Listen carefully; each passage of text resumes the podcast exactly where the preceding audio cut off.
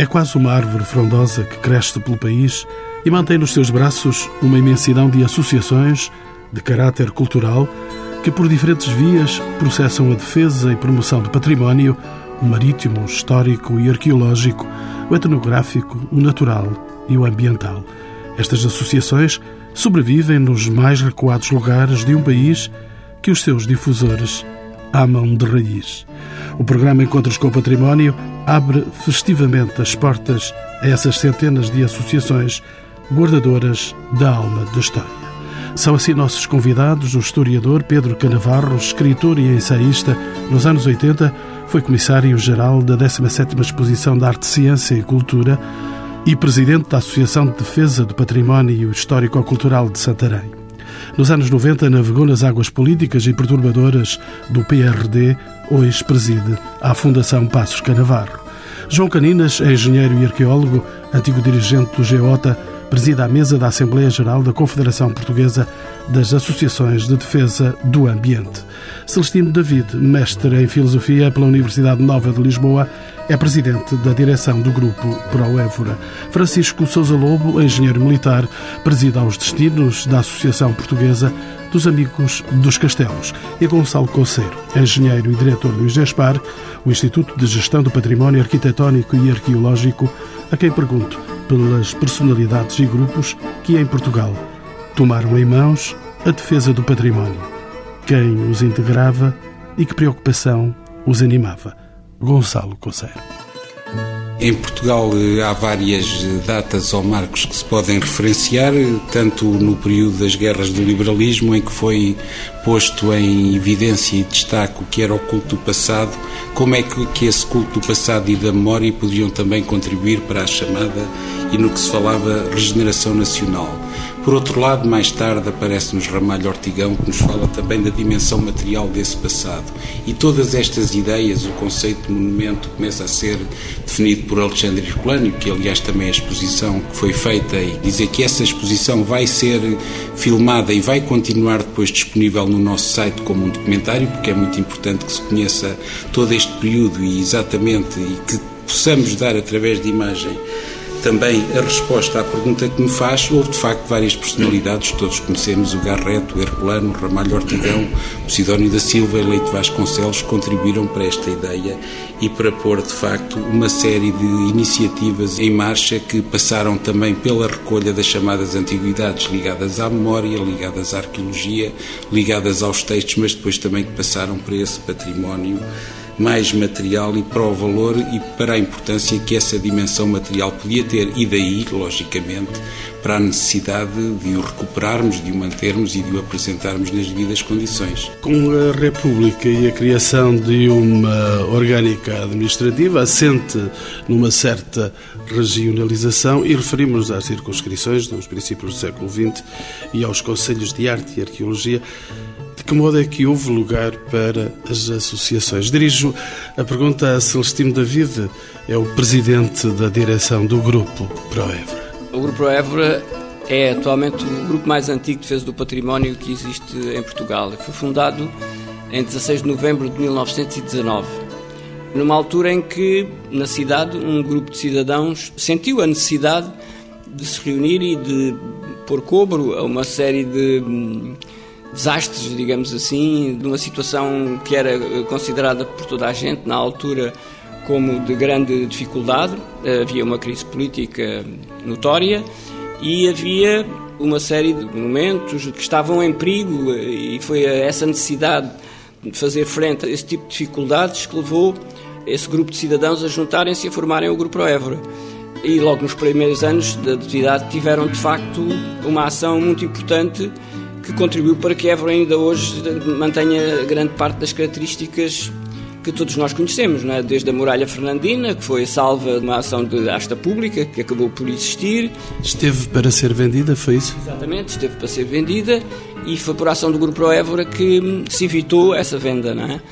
Também houve outros aspectos muito importantes, o desaterro do claustro da Sé, subscrições públicas que se fizeram para salvar eh, os telhados de igrejas e de monumentos, houve toda uma consciência patrimonial que nós hoje acharíamos difícil existir naquela época, não é?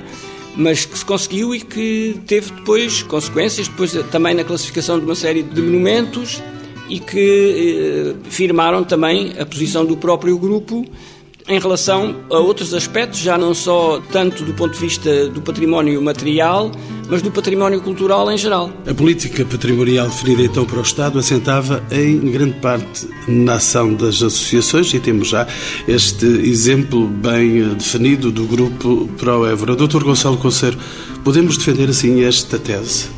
Sim, eu acho que não há apenas um. Isto é, é polifacetado, é evidente a questão da defesa do património e o que acabamos de ouvir e que dá uma síntese muito elucidativa daquilo que fez o Proevra leva-nos a pensar e às vezes esquecemos que o que tornou patrimónios da humanidade e que os fez não foram os dossiês de candidatura, não foram as comissões de trabalho, não é a ação governamental presente ou mais recente, nem as comissões nacionais ou internacionais da Unesco é de facto muita coisa que está por trás e é preciso percebermos que a regeneração, que é regenerar, o recriar o património e a maneira como pomos a evidência e tiramos daí essa lição, nós percebemos que o que usufruímos hoje também tem a ver com esta ação que foi feita pelo passado, como foram feitas outras, quando se constituiu pela primeira vez as comissões de levantamento e inventário do património, ou a chamada primeira Comissão dos Monumentos Nacionais, que foi feita ainda antes da Primeira República, em 1894. Portanto, e depois, mais tarde, a Academia Nacional de Belas Artes continuou este trabalho. Portanto, nós não nascemos do nada.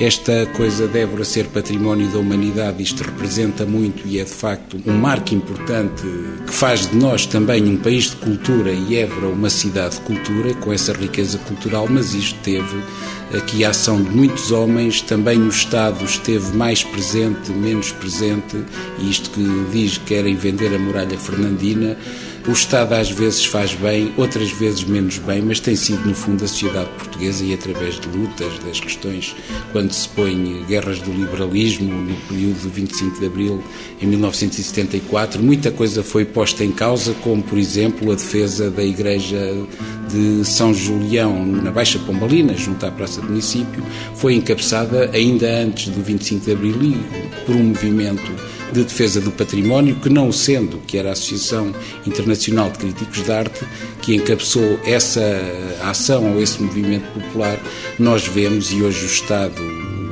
intervém. Hoje as instituições como o Banco de Portugal têm outra visão sobre aquele património e está, no fundo, a recuperar aquele edifício como um futuro lugar de cultura e também um museu, não é?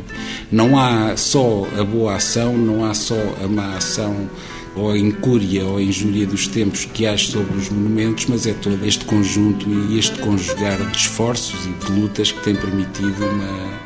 que cuidemos do património como de facto cuidamos e, e conhecemos hoje o nosso património. O grupo Proevra, e volto-me para este grupo, criado em 1919, já que o dissemos, é um reflexo desta política republicana para o património? Celestino. Sim, sim, é, em parte será com certeza, mas devido à época que existiam e às condições políticas que permitiam isso. Nasce de uma consciência de cidadãos, não é? Que tentam fazer face a uma situação de crise, digamos assim, de grandes dificuldades eh, económicas e de problemas que eles sentiam que a sua cidade estava a, a atravessar. A sua ação está delimitada geograficamente ou vai mais longe do que as próprias muralhas da cidade? O Grupo Évora defende o património da cidade, não só intramuros, digamos assim, a cidade como um conjunto. Inicialmente até se dizia Évora e o seu termo, não é? Hoje Évora e o seu termo não é só com certeza o centro histórico, mas é a cidade, porque mesmo para além da cerca e das muralhas há toda uma série de elementos patrimoniais também muito importantes, e depois porque nós entendemos que a cidade deve ser vivida não só dentro do centro histórico, mas como um todo. E grande parte, como sabemos, a maioria da população de Évora hoje não vive dentro do centro histórico, vive fora. É? E, portanto, todos os bairros à volta da cidade, há conventos, há, há toda uma série de elementos e há uma necessidade atual de fazer com que a cidade seja vivida e tenha todos os elementos que nós hoje consideramos ideais para uma, uma qualidade de vida que não pode ser entendida só como interior, ou, portanto, fazendo parte do centro histórico. E já aqui o dissemos que Évora é património mundial da humanidade e isso traz naturalmente responsabilidades acrescidas. Com certeza. Digamos que a luta do Grupo Évora e a sua ação não se modificou muito por causa da questão de Évora ser considerada património da humanidade. Mas, obviamente, que a responsabilidade, o acréscimo, por exemplo, do turismo, eh, tudo isso vai criar outro tipo de problemas também. Portanto, constitui um desafio, não só para que a defesa do património pudesse ser feita de uma forma mais efetiva, mas também para que pudéssemos lutar e, e tentar eh, resolver problemas acrescidos que o próprio turismo traz, não é? Portanto, um, um dos problemas que nós temos atualmente, há várias intervenções na cidade que mostram isso, é o desvirtuamento, digamos assim, da função da cidade, eh, vendo-a como uma hipótese, como uma oportunidade para o turismo, esquecendo a vida dos seus habitantes. Ora, isso é inverter o problema e isso tem que ser tido em conta hoje, não é? Portanto, há outros problemas que surgem que já não são os, os da fundação do Grupo Proévora, mas que têm que ser eh, encarados de outra maneira. Nesta associação do Grupo Proévora, há naturalmente figuras que gostaria de destacar. Eu sei que o Celestino David é neto de Celestino David, o fundador da Associação Pro Évora. Tem no sangue essa memória. Com certeza. Eh, o meu avô foi o fundador do Grupo Pro Évora, juntamente com a primeira presidente da direção, Dona Leonor Fernandes Barona Caldeira. Também é interessante que uma mulher seja presidente da direção de um grupo nesta época, foi com certeza pioneira, mesmo nas associações eh, que nós possamos, eh, desde recreativas até culturais em geral, não era muito comum isto acontecer. Portanto, a Dona Leonor é com certeza uma figura ímpar e depois há muitas outras na história do grupo, não é? Desde o próprio Túlio Espanca, que conhecemos há pouco tempo, e muitos outros elementos que fizeram parte da história do grupo e que hum, contribuíram para que ele fosse respeitado e fosse considerado na cidade como um elemento importante em relação à defesa do património, não só património monumental, mas do património cultural em geral da cidade. O voluntariado está na ordem do dia. Pode dizer-se que nessa época já havia um movimento de voluntariado para o património? Com certeza, o Grupo Évora é um grupo sem fins lucrativos desde essa altura, não é? Portanto, toda a gente. Sem fins lucrativos, pessoais? Nenhum, nem pessoais, nem sem ser pessoais. Portanto, sempre foi um grupo que viveu da carolice dos seus associados, das pessoas que fizeram parte ao longo de todos estes anos das direções do grupo e atravessou períodos difíceis, como é óbvio, não é? Mas havia uma consciência de património do que existia em volta. As pessoas sentiam que esse era um património a preservar, inevitavelmente? Ah, isso com certeza que sim. Em Évora e no Alentejo em geral, as pessoas eh, sentem que é preciso cuidar do entorno em que vivem, não é? Não só aqui no centro histórico da cidade, mas cuidam pelo ambiente em que vivem e, portanto, isso é um património inestimável, não é? Portanto, é qualquer coisa que vai, a pouco e pouco, contribuindo para que hum, a cidade seja, por exemplo, mais limpa, mais cuidada, se esses aspectos forem postos de lado, toda a coletividade vai sentir isso. Olhamos o tempo da Primeira República, em que o Grupo Pro Évora teve o seu início e teve essa movimentação de voluntários. Durante o Estado Novo, o que é que aconteceu às associações? O que é que aconteceu ao Pro Évora? Continuou ativo? Continua ativo, é verdade. O meu avô tem uma, uma descrição de uma pequena história do Grupo Pro Évora em que assinala desde o início até aos anos 40 tudo o que se foi passando de mais importante na história do grupo. Foi publicado no Boletim A Cidade de Évora. E dos anos 26 a 32 ele classifica-os como um período de decréscimo e de algum desânimo na história do próprio grupo. E nessas alturas é preciso lutar e é preciso que haja gente que não desanime e continue a mobilizar os cidadãos para este tipo de tarefas que, no fundo, nunca podem ser completamente cumpridas pelas instituições do próprio Estado, não é? Pedro Canavarro vem do fundo dos tempos, com experiências múltiplas de vida, de cultura, na política, esse provocador PRT dos anos 80. As associações voltam a ter um papel fundamental na salvaguarda do património no período do pós-25 de Abril que conheceu perfeitamente. Quais eram as preocupações que as associações tinham nessa época, já que o Estado Novo tinha, de facto, desenvolvido uma política para o património? Dr. Pedro Canavar. Eu acho muito interessante que hum, a TSF ponha no ar este programa acerca do património, exatamente neste período da nossa vivência, porque eh, oficialmente é um período de crise.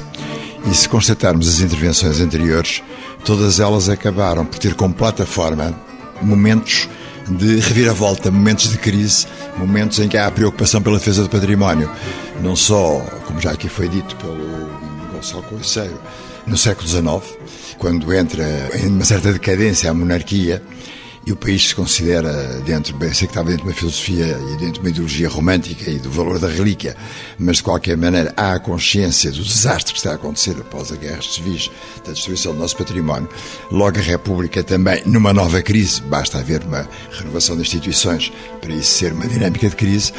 E, portanto, as crises na perspectiva do património eu acho que são bastante importantes porque obrigam os cidadãos a olhar para as coisas não só em modos diferentes, porque se sentem perturbados dentro do seu conservadorismo natural de cidadãos, como mais do que isso, procurar entender porque é que a crise se dá e como é que eles devem dar resposta a essa crise que foi depois do que aconteceu no Estado Novo, que também, naturalmente, foi também um período de crise, de grande estabilidade para alguns, de muita crise para outros, mas que também levou a um determinado conceito de património. Portanto, o próprio conceito de património tem evoluído desde o século XIX, no âmbito da República, no âmbito do Estado Novo e agora, ultimamente, pós-25 de Abril, de formas diferentes. E tem-se alargado, naturalmente, quando nós construímos a nossa Associação de Defesa do Património pós 25 de Abril em Santarém, lembro-me termos, eu fui um dos fundadores e o primeiro presidente, lembro-me muito bem discutirmos o título da associação. E era já não só uma associação de defesa do património, mas era a associação de defesa histórico-cultural do património e queríamos até pôr ambiental, mas na altura até achámos que o termo era demasiado longo para poder ser perceptível naquele período em que as coisas E o ambiental rápidas. vinha a estragar e a coisa. Não viria a estragar, mas viria a complicar as coisas. E depois veio o ambiental, e depois veio o tecido urbano, e depois veio a cidade, agora veio a qualidade de vida, agora veio os tesouros vivos. Quer dizer, portanto, o conceito de património está sempre a evoluir. E quando ele nasce nesses anos em que há novamente um ressurgimento das associações e do espírito associativo, era um momento de grande crise, como é evidente, após a Revolução de 25 de Abril, e sobretudo uma grande crise pós-império. Portanto, era fundamental, e foi isso que nos apercebemos. Foi muito interessante, porque nós tivemos não a consciência do fim do Império, chamemos-lhe assim, antes do 25 de Abril, quando realizámos, e eu fui um dos responsáveis, a fazer investigação histórica em paralelo com o trabalho de restauro que se fazia no Instituto José de Figueiredo. E começámos a considerar que tinha que haver uma integração e uma articulação entre o restauro e a investigação e que se ajudavam mutuamente. E fizemos isso no que se refere ao retábulo da Morte de São Bernardo, que fica, como todos sabem, no transepto do Mosteiro de Alcobaça. E organizámos uma sessão que eu procurei que coincidisse com o início da primavera, foi a 21 ou 22 de março, para, junto dos secretários de Estado do então governo Marcelo Caetano, Dr. Augusto Ataíde, era um deles, uh, declarar que era necessário uma nova primavera. Mal eu sabia que dali a um mês passava o 25 de Abril. E essa nova primavera, com o apoio do Dr. Uh, Couto, se não me engano, que era diretor do Instituto José Figueiredo, criarmos uma regionalização pontos de restauro do património em vários pontos do país, para que eh, houvesse uma consciência mais alargada junto à população civil e ela se sentisse responsável e tivesse uma participação mais ativa naquilo que ela considerasse também ser património. E aí começava a evoluir o conceito de património, bem diferenciado do tempo salazarista, que o património era um monumento nacional, era aqueles que interessava até destruir interiormente, para que ficasse a essência do medieval, para que os nossos 800 anos fossem bem vividos, esquecendo todo o Renascimento e todo o Barroco que os homens de anteriores gerações por lá tinham passado e tinham registrado também, naturalmente, com qualidade. E a partir daí sentia-se que a revolução tinha que incidir também no próprio conceito de património. E incidiu. Porque recordo, na altura, quando falávamos de património, as pessoas não entendiam o que queríamos dizer com a palavra de património. Isso que eu lhe perguntava, que relação tinham as associações com as populações? Havia um diálogo, havia um entendimento, esse conceito novo de património começava a passar para as populações? Uh, começava, primeiro, tentando ultrapassar o muro do Estado, que não sabia o que é que nós queríamos dizer com património que era muito interessante perguntar, mas o que é que você está aqui na televisão a dizer património? Mas o que é isso do património? Património, sabemos que é o património do Estado. Mas não é isso. O património é aquilo que é imanente à condição do ser humano quando deseja viver de uma forma enquadrada, tendo as suas referências de identidade, que portanto se manifestam desde a árvore ao monumento, desde o tecido urbano ao azulejo, à água furtada, sei lá, à paisagem, como é evidente, em que o homem se sinta bem. Para quando nós perdemos o império e temos que esticar o nosso pequeno continente, até na meteorologia, dizendo que o clima no norte é assim, que no centro é assado e que no Algarve é outra coisa, isto acontecia porque havia necessidade de criarmos uma dimensão. Ora, essa dimensão tinha que recair naturalmente na procura renovada da identidade. E essa era a nossa condição base para levar, como levámos por todo o país, em reuniões com todos os governos civis e nos governos civis com autarcas representativos de cada distrito, levando uma placa para a dinamização do património, levando cartazes, um cartaz que era uma água furtada, exatamente para contrariar a ideia de que era só o castelo, ou a catedral, enfim, o grande pórtico, mas que era a coisa que podia ser mais comum na vida de cada um, mas que para essa gente aquela água furtada era símbolo de bem-estar, era símbolo de tristeza, era símbolo de tragédia, mas era um símbolo. E precisávamos era guardar esses símbolos quando os símbolos do Império caíam. Enquanto se mexiam no terreno, na Secretaria de Estado da Cultura, em 1980, decorria a campanha nacional para a defesa do património. Exatamente, como consequência direta desta nossa ação. E isso foi muito interessante, porque esta ação começou com essa intervenção antes do 25 de abril e 22 de março no Mosteiro de Alcobaça, na defesa do retábulo da morte de São Bernardo, conjugado connosco, investigadores, e com o Instituto José de Figueiredo, sessão de resto muito interessante, tinha aula prática aula teórica, chamemos assim, e a partir daí nasce a Associação de Alcobaça, e por motivos lógicos, depois a de Santarém, e criámos logo, em 1978, o primeiro Congresso Internacional em Alcobaça. E o primeiro Congresso Nacional, em janeiro de 1980. E nessa altura foi muito interessante, porque foi muito importante, reunimos gente enfim, do país inteiro, fomos logo a seguir convidar o secretário de Estado e então Vasco Polido Valente para que viesse a Santarém assistir ao encerramento do nosso coloque. Mas, enfim, tínhamos que lhe dizer tão diplomaticamente que ele percebesse, e como é um homem inteligente, percebeu-se rapidamente, que queríamos que ele fosse como representante do Estado, mas que não falasse. Ia lá para ouvir. E assim foi. Foi, mas não falou. E falou a seguir foi criar a Comissão para a Defesa do Património a nível nacional. Portanto, dissemos-lhe diretamente: você aqui tem todo o programa político, é só agarrar nisto e fazê-lo trabalhar.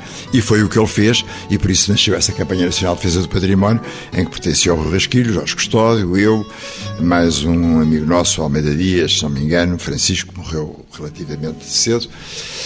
E foi um programa muito interessante, fizemos uma exposição nos Jerónimos, porque se fizeram 16 programas para a televisão de meia hora, o que era, na altura, um trabalho, enfim, intensíssimo. Passaram recentemente em, que passaram, RTP Memória. Em TP Memória.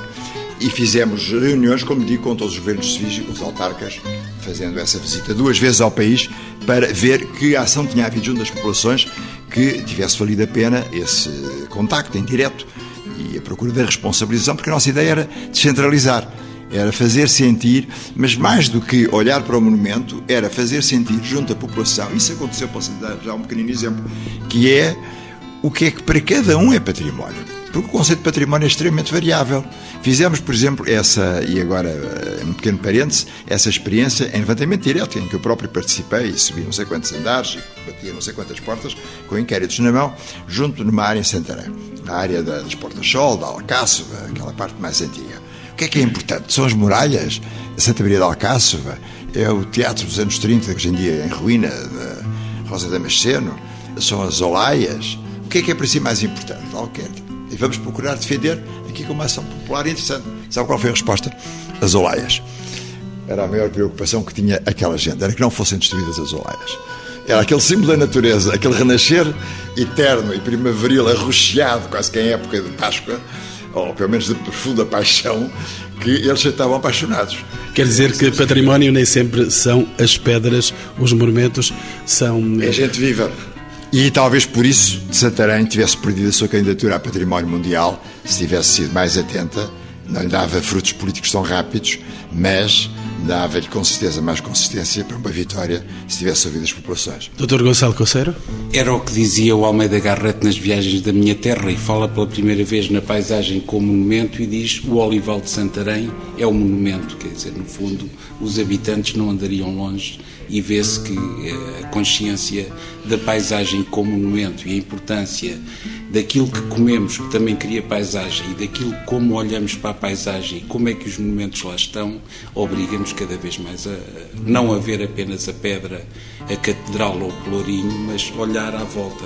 A Associação dos Amigos dos Castelos nasceu em 1983 e com esta referência anuncio no debate Francisco Souza Lobo. Quais foram as principais preocupações, doutor, que estiveram na base da criação desta associação? Os Amigos dos Castelos nasceram no final da primeira década, praticamente, é, da mudança política. As pessoas se reuniram no Colégio Militar num congresso sobre monumentos militares. Um segundo congresso, tinha havido um ano antes um no Alentejo. Eram mais de 200 pessoas. E o mais interessante é que as pessoas eram muito diversas, mesmo nas suas ideias políticas. Portanto, eu penso que, passada aquela primeira quase década de ebulição da mudança política em Portugal, havia um grupo muito grande de pessoas que se voltava para as questões culturais, digamos, como forma de procurar encaminhar o seu espírito e os seus sonhos, e inclusivamente a pessoa que veio ser o primeiro presidente, o Dr. Jorge Figueiredo, tinha pertencido à Universidade Portuguesa. E no seio da Universidade Portuguesa havia a ideia de fazer uma espécie de Amigos dos Castelos, um grupo ligado aos castelos. Portanto, era uma ideia que copiava associações de castelos de outros países europeus e de transportar em Portugal. Mas o mais interessante é que neste conjunto, de mais de 200 pessoas que deram origem à associação, havia pessoas desde a direita à esquerda. Portanto, é muito interessante. E a associação nasceu com esta matriz, digamos, de interesse pela cultura e não há qualquer problema de discussão política ao nível dos partidos dentro da associação. A seguir, a 1980, havia uma grande tensão dentro das Forças Armadas em 1980.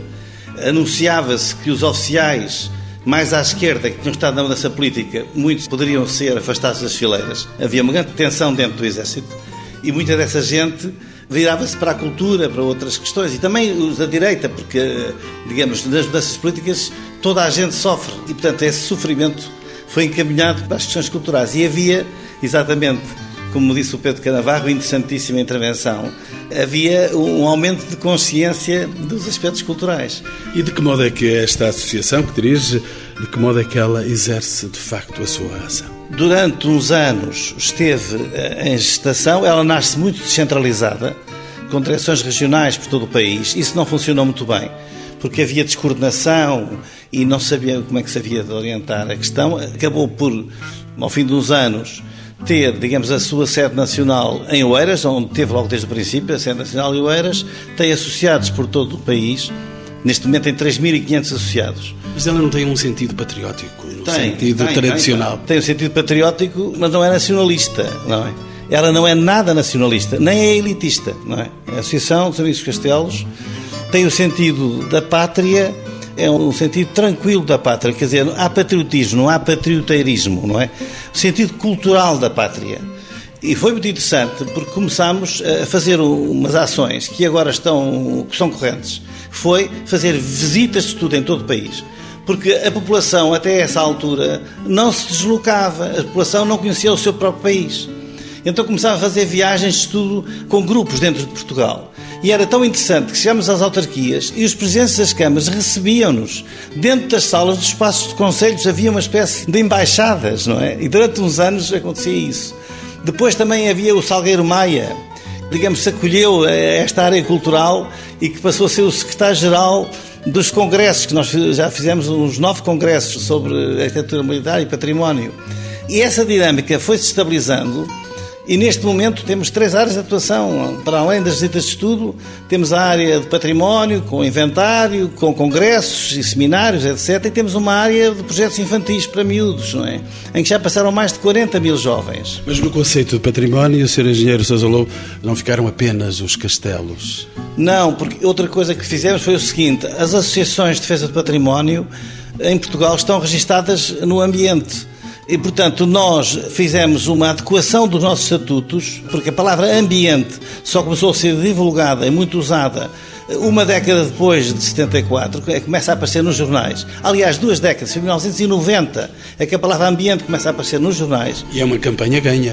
É uma campanha ganha. Portanto, neste momento, nós estamos no terreno e temos praticamente uma atividade por dia. Não é? Falta ganhar a campanha do património. A campanha do património não é uma campanha ganha, é um combate diário. Especialmente pode-se ganhar eh, ao nível de um monumento ou outro, mas ao nível dos espaços urbanos há muita coisa a fazer. E há um fenómeno muito interessante, há uma evolução na consciência do valor dos espaços urbanos e nós notamos que, digamos, num certo descontrole do urbanismo das cidades, neste momento está-se a ganhar a consciência que isso é uma perda de valor, esse descontrole, e já há cidades que estão a agarrar os núcleos históricos e a fazer eh, grandes transformações. E, portanto, estabilizar as ruínas e recuperar os centros. João Carinas, bem-vindo aos Encontros com o Património. É o presidente da mesa da Assembleia Geral da Confederação Portuguesa das Associações de Defesa do Ambiente. Por que surge a necessidade da sua criação? A Confederação tem quase duas décadas, não? Eh, no ano passado realizou o seu 20 Encontro Nacional. Traduz uma tendência que é muito comum a todas as sociedades de criarem sinergias através de estruturas agregadoras. A Confederação, as federações são um exemplo disso, não é? De procurarem estabelecer pontes entre as associações, eh, sobretudo as associações, dado que são estruturas eh, que agregam esse tipo de entidades, de associados, não é? E, portanto, no fundo, a, história da Confederação Portuguesa de Associações de Defesa do Ambiente é a história de muitas outras federações, da FADEPA, por exemplo, que infelizmente não se ingrou do mesmo modo, mas eu gostaria de salientar, aproveitando a sua pergunta, um aspecto que me parece interessante é que o conceito de ambiente, vamos lá ver, o espaço físico do património cultural e o espaço físico do património natural são o mesmo espaço. E, portanto, é natural que, a muitos níveis, nem sempre, eh, quando não estamos a falar de intervenções especializadas e específicas, é natural que as nossas ações eh, se encontrem e se casem nesse mesmo território, o território do ambiente, o território do património. Isso para dizer o quê?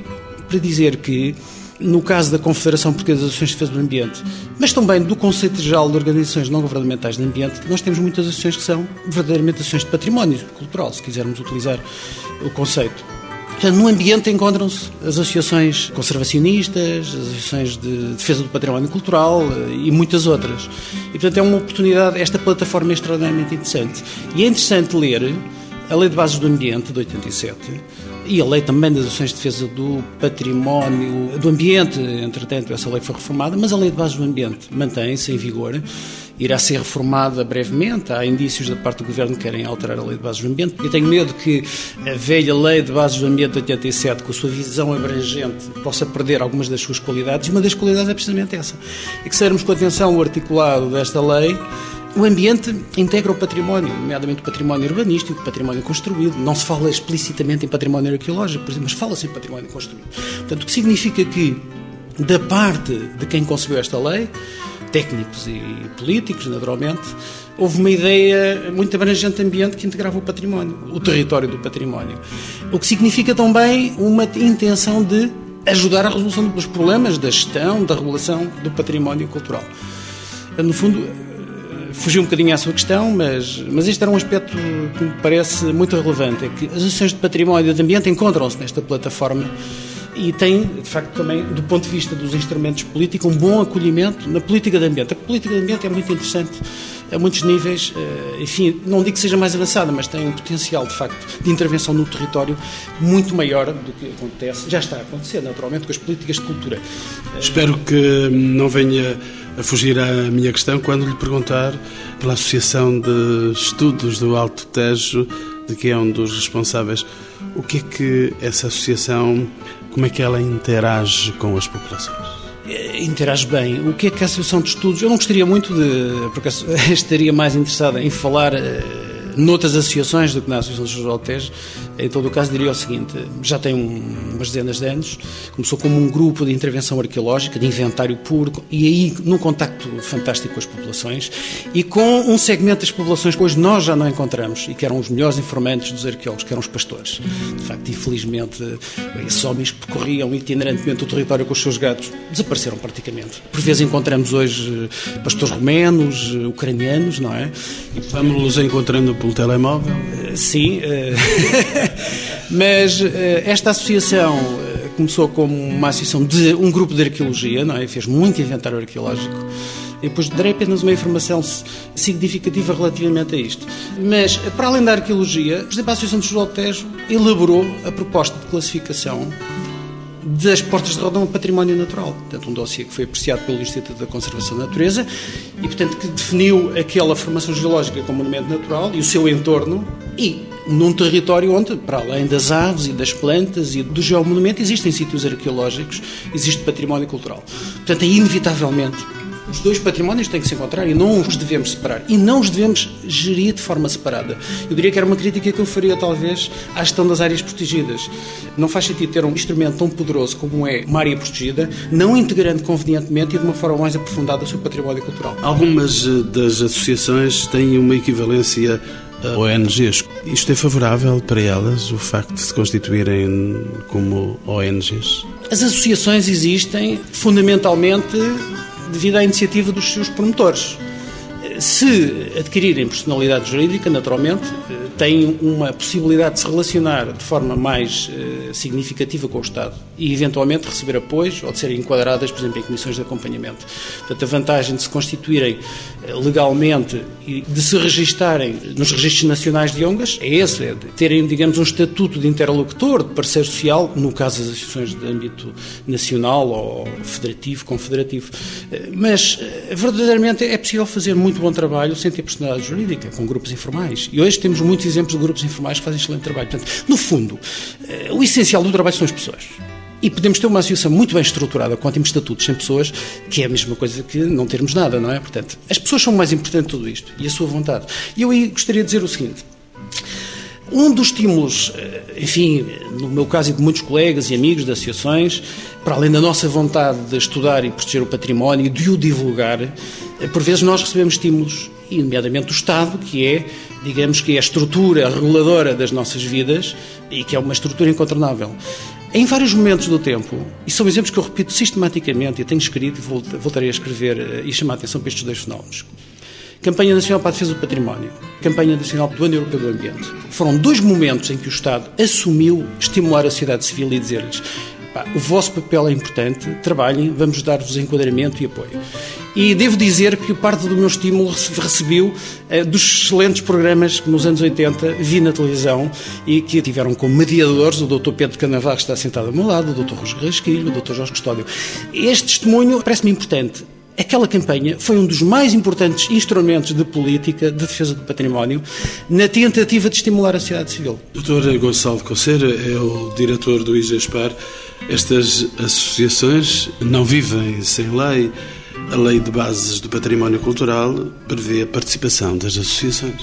Bem, não fujo à pergunta e tenho que confessar o, o crime primeiro e vou pegar nas palavras que ouvimos do Dr. João Caninas e também nas que ouvi na, ao referir o historial que o Dr. Celestino Davi fazia do período mais ou menos negro e feliz ao período pior entre 26 e 33, é nessa secção do tempo que surge a Direção-Geral dos Edifícios e Monumentos Nacionais como primeira instituição a criar o património. Acho que hoje, olhando para estes dois exemplos, o que se passou nos anos 80 com as campanhas de defesa do património, o que se passou nos anos 20, o que o Estado fazia, o que fazia a sociedade civil, que nós temos de facto perceber, como dizia o Dr.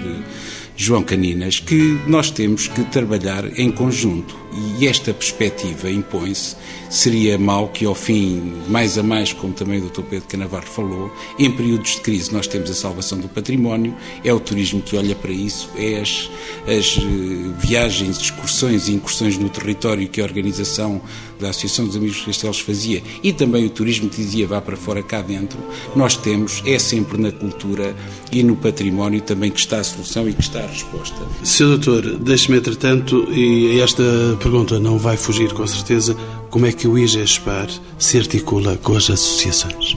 O IGESPAR articula-se com as associações de um modo muito prático. Em primeiro lugar, mandei cá fazer um levantamento. Apesar disso, também temos no nosso site, na área do cidadão, a possibilidade das próprias associações se inscreverem. Mesmo a realização deste fórum e deste programa já prova isso. E outra coisa que o IGESPAR fez mal eu cá entrei foi mandar fazer auditorias ambientais aos monumentos. Não se compreende que os monumentos não tenham tido até aí separação de lixo. Não se compreende que corredores e instalações não tenham dado atenção atenção à questão de poupança de energia. É o que foi dito aqui pelo Dr. João Carinas, quer dizer, não há maneira de nós olharmos só para o ambiente.